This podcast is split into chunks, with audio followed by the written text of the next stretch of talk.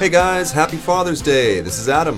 大家好，我是 Jenny，父亲节快乐！那六月的第二个星期日是父亲节，so to celebrate all the great dads in the world，我们今天节目就要跟大家讲讲美剧里面最经典的十个爸爸。 Okay, so talking about classic dads from American TV shows. TV's best dad， Yeah.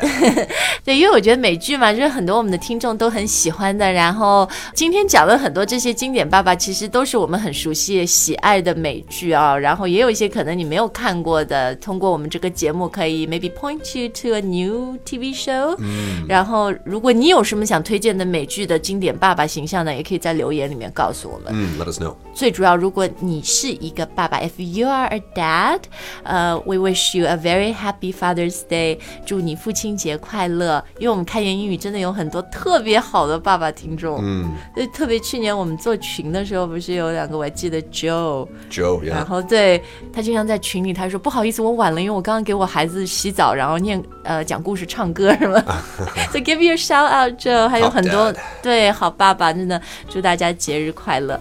呃，那我们今天的推送也很有意思啊，就是一个美国文化美剧和学英语，你可以一次都享受的一集推送。所以希望大家呢看一下推送，也可以把它转发给你认识的爸爸朋友或者你自己的爸爸。那我们的公众号是开言英语，开放的开，语言的言，你回复爸爸就可以了。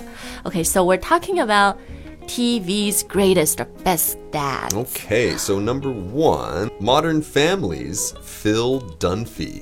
哦，这是现在特别受欢迎、特别大众化的美剧，可能啊绝大多数我们的听众都看过，而且 How can you not love Phil Dunphy？、这个爸爸真的就是，I think he really is the classic American TV dad that everyone wishes they had、You know, Phil Dunphy，他 就特别好玩，然后我觉得 kind of cute 的那种可爱型的好玩。Well, he's the cool dad, right?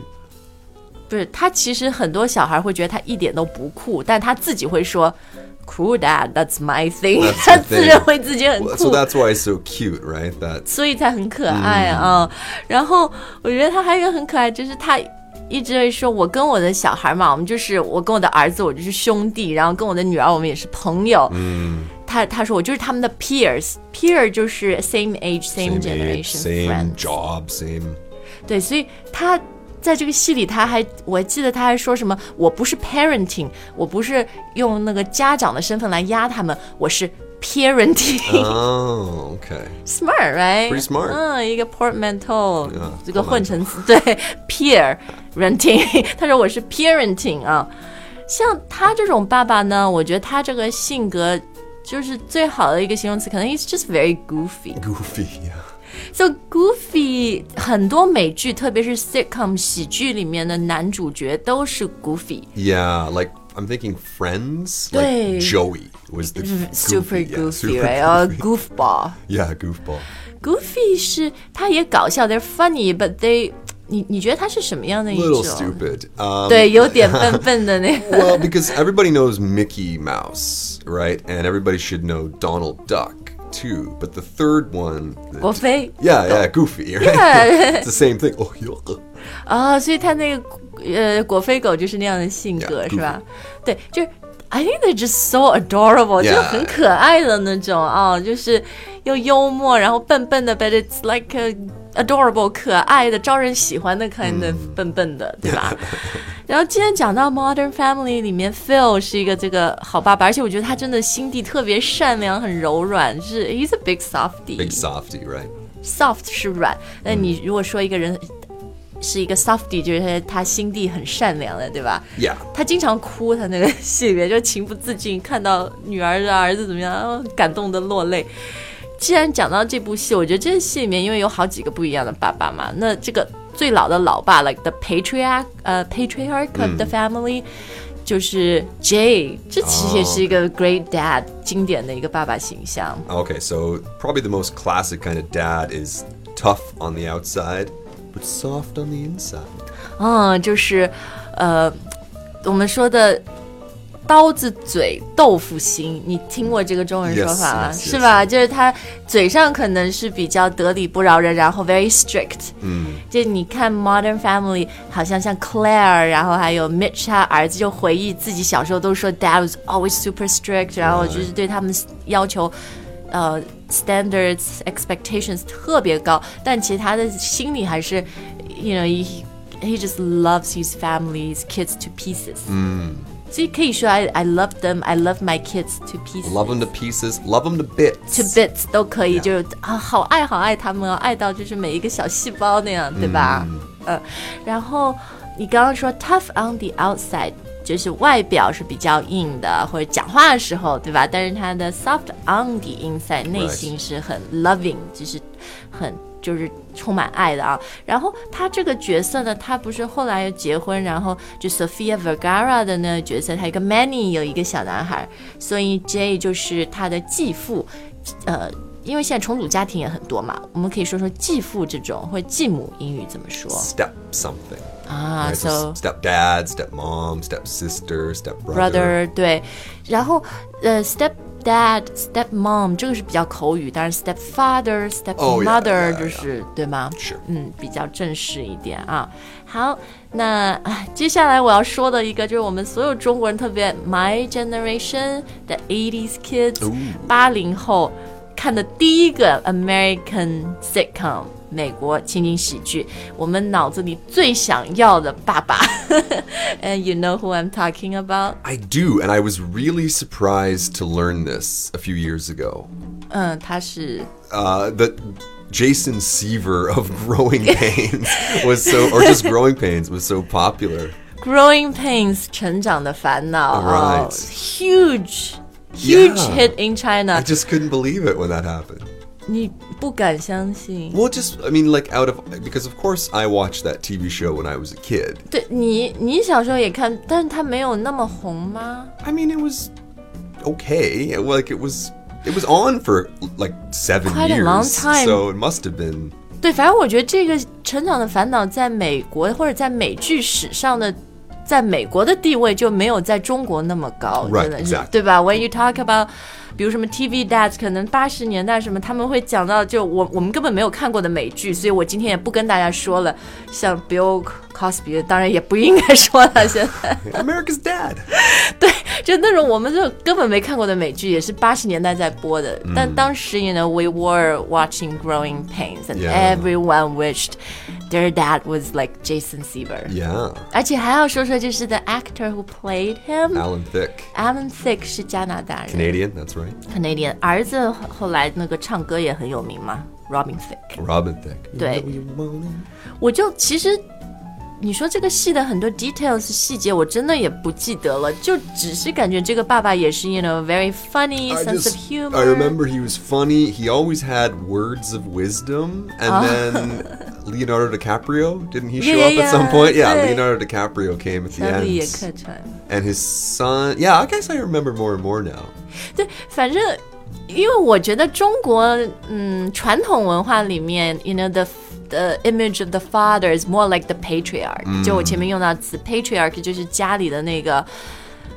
说话说了算的那个男人，对吧？就是我们觉得很威严的那 dignity，然后 Right. maybe not showing a lot of emotions，、就是情绪不要外露，特别不会那么 funny 搞笑，那么 goofy 的。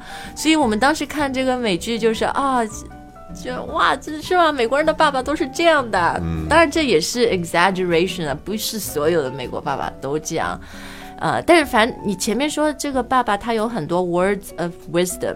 I think this is universal. All dads like to impart their words of wisdom. Yeah, if they know, sometimes their words of wisdom don't apply to the current situation. Words of wisdom 就是他们的人生智慧，对吧？就是只跟你说道理。呃、d i n n e r table words of wisdom。 Yeah. It's like this, son.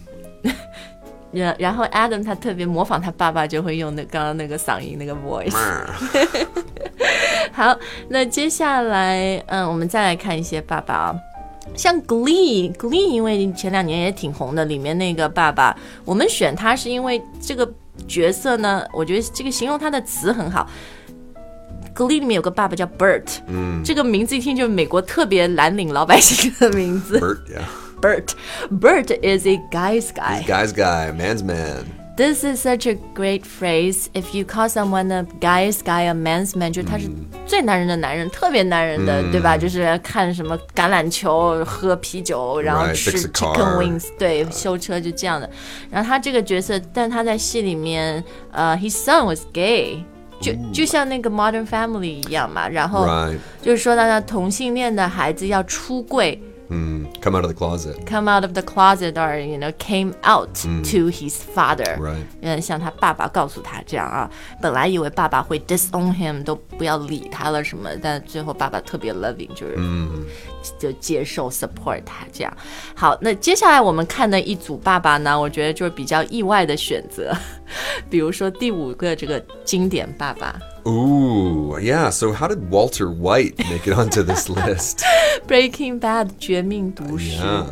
因为 Walter。Yeah, I think he's just like a good guy caught in a really bad situation. Well, that's the whole point, right? 对吗？他就是个好人，但是就是他他那个 situation 情况是得了绝症，然后又没有钱治病，只好自己去弄 嗯 cook 叫什么 crystal meth Crystal meth, yeah. 制毒。然后你说他的很多 motivation 也是我要我死了以后我要照顾我的家人嘛，除了我治病用钱，最主要的是 I need to make sure they are taken care of. Right. they are set for life。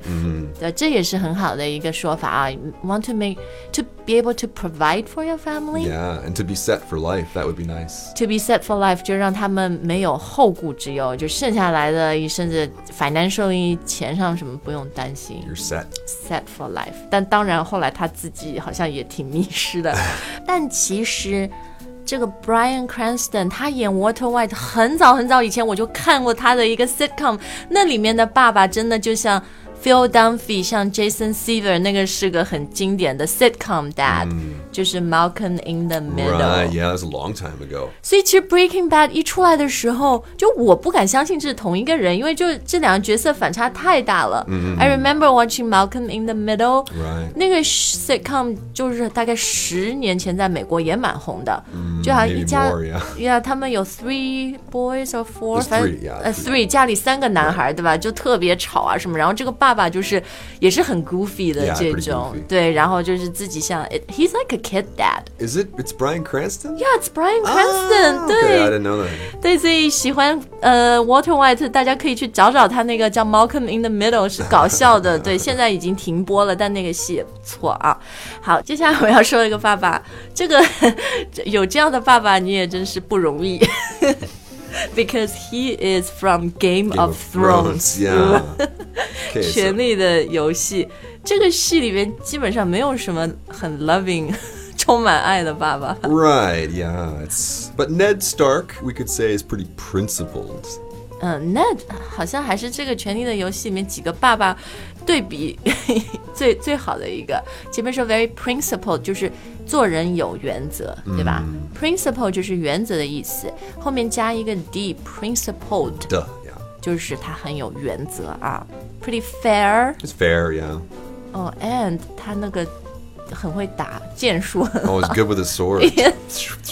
就很酷啊。yeah. 我就记得，你知道，我儿子幼儿园有一个同学，他爸爸以前练过那个武术，所以有一年父亲节表演，他就来了一段武术，然后全班小朋友哇，然后鼓掌说你爸爸太酷了。对，然后我老公因为他 very well built，他很嗯健壮，然后有一年父亲节是爸爸运动会，其中有一个项目是拔河、tug of war， Tug of war, right? 然后他们班就赢了，然后所有人说哇，朱子轩你爸爸力气好大。 Is it just like like your husband versus all the kids? Is that? No, it's my uh, kids class dads versus another class dad. Ah, those idiot dads. 没有有的，因为我老公有体积上的优势。好的，那我们最后要讲的两个爸爸呢？嗯，这个爸爸就是因为有很多新移民嘛，现在，所以这个 show 这个爸爸就是刻画了这样的一个形象。 Yeah, so this is uh, Louis Huang from Fresh Off the Boat. 哎，Fresh Off the Boat 也是这两年在美国 Prime Time，就是它黄金时段播出这种 sitcom 里面呃讲华人移民家庭第一部戏。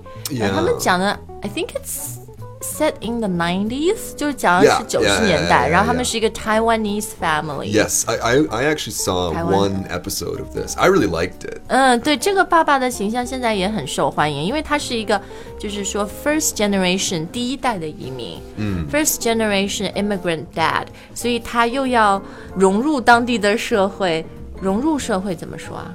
Just fitting in. 对他又要自己 fit in 融入，然后又要帮小孩儿 fit in，当中有很多的，you know navigating a lot of、um tricky situations And cross cultural cross situations. cultural Yeah. 对，怎么又要保持我们优良的呃中国文化，对吧？然后的又要让家庭在小孩在新的环境里面可以去适应。So yeah, it's a great dad. I really thought it was just a funny show. I really liked the show.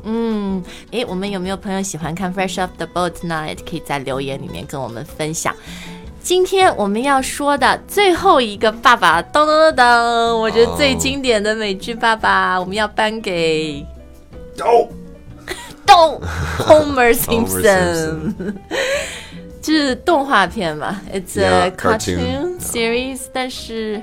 How long has the Uh, Simpsons that's the longest running show ever, I think. That's it was on when I was a kid, 1990, I think. So it started. 20 plus years, maybe even 30 years. Um, not quite 30. It definitely was 1990. So 大概这就至少二十年吧，差不多。嗯，然后 Homer 就是你你也觉得他是那种很 goofy，就是他真的是 a bit stupid 傻傻的。 he's he's been through a lot, right? Because originally he was supposed to be like just mean.